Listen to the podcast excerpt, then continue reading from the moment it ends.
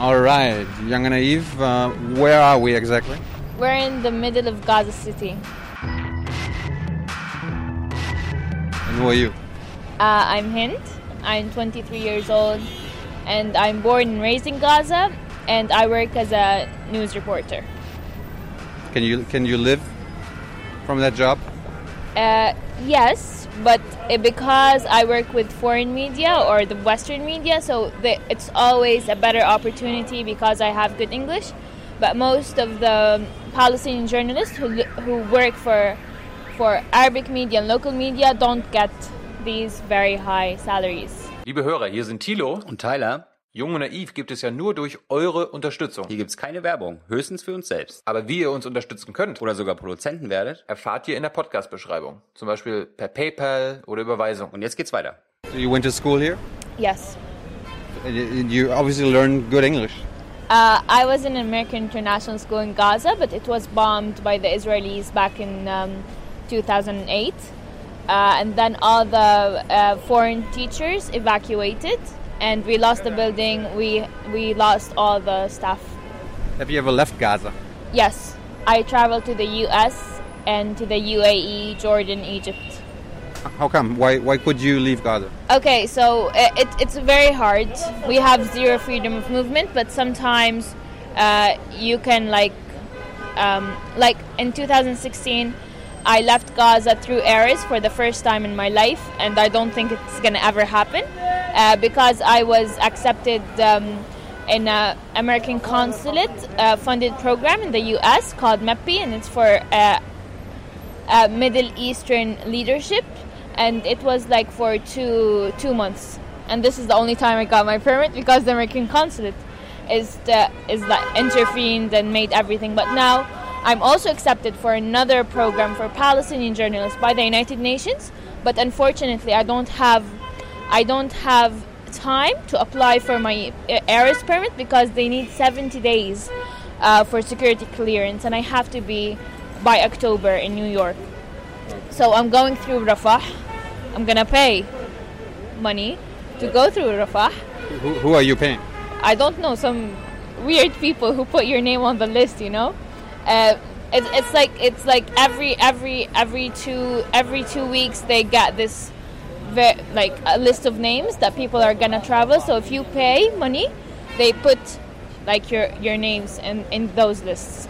You know, because like I don't have time Right. to apply and wait and wait for my my name to get on the list and at the same time I really need this opportunity not because it's something for Palestinian journalists and it's like something in the United Nations headquarters, New York no not at all it's for Palestinian journalists it's going to be like combining all the journalists from everywhere like as long as you're Palestinian you're allowed to participate in this program so I always like love to meet Palestinians for instance, from the 48 lands or from the West Bank, or like uh, people uh, that are Lebanese refugees or something like this. So that we all like are combined in one place. So that's what m- made me very interested to be part of this program.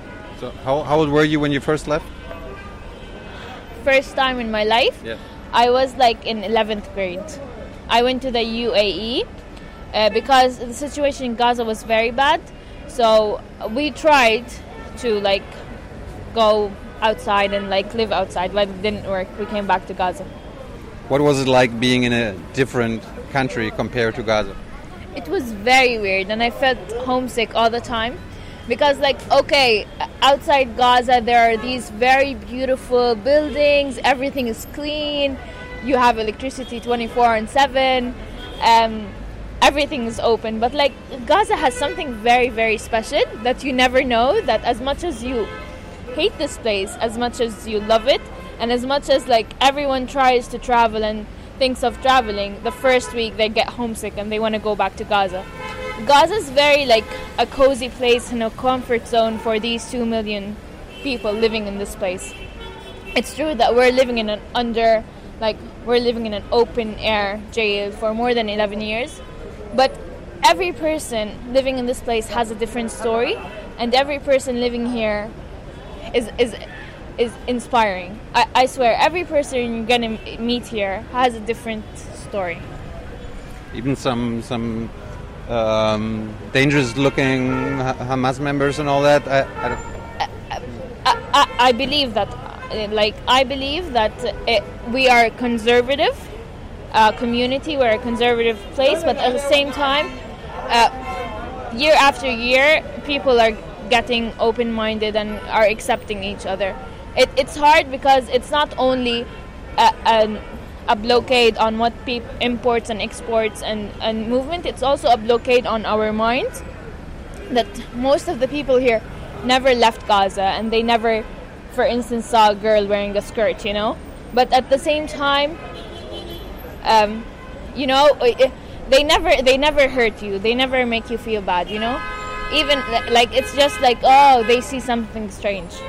I walk without a, ha- a hair cover, and I don't feel like bad or anything.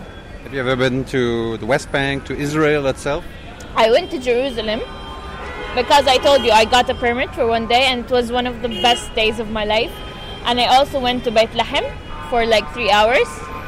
And I, I really hate the fact that I can't get this permit. I can't.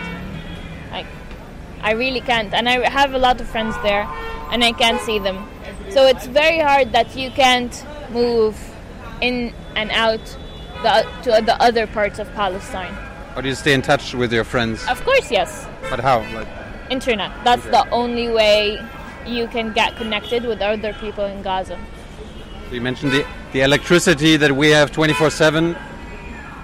Like, how much electricity do Gazans get every day? Three. Three hours? Only three hours, yes, unfortunately. I, I heard four hours right now. From three to four. Yani, mostly, yani, the, the the main hours you get is three. Maybe sometimes you get three and a half, sometimes you get four, but you get three hours per day. How do you deal with that? Uh, we we managed to use some generators and like something like battery chargers, and some people got this solar system that takes electricity from the sun and whatever.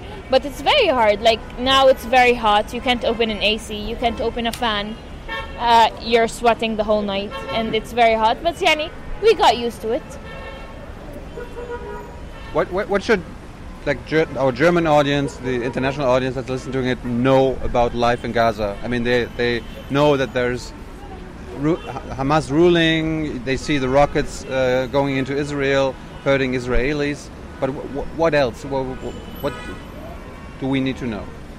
Um, you need to know that these people are have been living under very very hard conditions, and for more than 11 years, everyone is imposing a lot of measures and restrictions on them, and this is the only way they can fight and raise their voice because they have been like in the past 11 years there have been three wars on Gaza. Hundreds of people were killed thousands were injured and especially the march like the latest march it's it's a non-stop march and like hundreds have been killed and thousands have been injured but can you think about how can all of these people risk their lives on the front line of a fence that has hundreds of snipers every Friday? And they know it's very dangerous. They know that it there's a lot of gun snipers tear gas canisters and everything but at the same time they still go because no one knows anything about Gaza. No one knows all the hardships they're going through every day all the struggles. Hundreds of people have dreams have things to come true and they can't do anything because restrictions are everywhere like surrounding them you know? Did you go to the marches? I have been covering the march since day one, since Trump's declaration, and I have been reporting, and I have been affected by tear gas every Friday, and I have been like suffocating tear gas, like every Friday, and sometimes I, I, I have been transferred to the medical point. Uh, uh, some of my friends got injured with the live ammunition, and we still go and we still report the march because we believe that it's something true, that it's the peaceful protest that's happening because people are demanding the rights, people are demanding like their basic needs of life. They're not demanding anything else. All they're demanding is removing the blockade on Gaza, to live freely, to have the freedom of movement, to, to, to exchange cultures with all of the other world. Some people can't imagine the life outside Gaza. I mean, they don't believe that there's something outside Gaza. They ha- they're like it's a box, you know. So that's but, but you guys have internet. You know that there's something else. of course yes, but they they never imagine how this thing have been. Some people never like never lived with 24 hours of electricity. You know, I remember last time I lived with 24 hours of electricity. I was like in fourth or third grade. Can you imagine? Like, like this guy, he he saw nothing. You know, he saw nothing. He never left Gaza. Maybe he doesn't know. He only knows U.S., Egypt, and Jordan. He doesn't know anything else. Uh, he never witnessed electricity. Uh, he, he lives under huge poverty. His family can't afford anything for him, and it's it's very obvious that even his father can't afford him like to go to school. So he's selling bubblegum to be able to like spend money on his family and to help his family. Like there's a lot of things that like i believe that I'm a successful person living in this place, but at the same time there are hundreds of people that have been depressed, committing suicide, living under very devastating situation, um, completely depressed, gave up of this life because this place is very very hard to live in. And if you were not this very passionate, strong person, you would never survive here. You mentioned the protests. Were they really that peaceful? Because I mean, we saw uh, kids and young young guys Okay. with, with, fire tires. Okay, fire tires. Sending sending kites into the air. Okay, fire tires. Fire tires.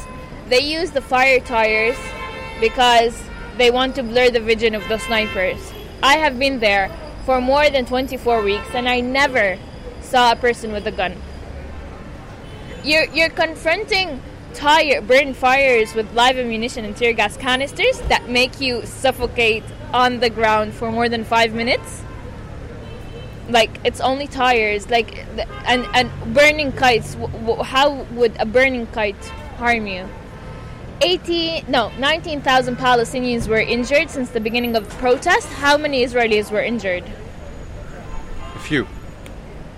we're talking about thousands Hey Leute, Jung und Naiv gibt es ja nur durch eure Unterstützung. Ihr könnt uns per PayPal unterstützen oder per Banküberweisung, wie ihr wollt. Ab 20 Euro werdet ihr Produzenten im Abspann einer jeden Folge und einer jeden Regierungspressekonferenz.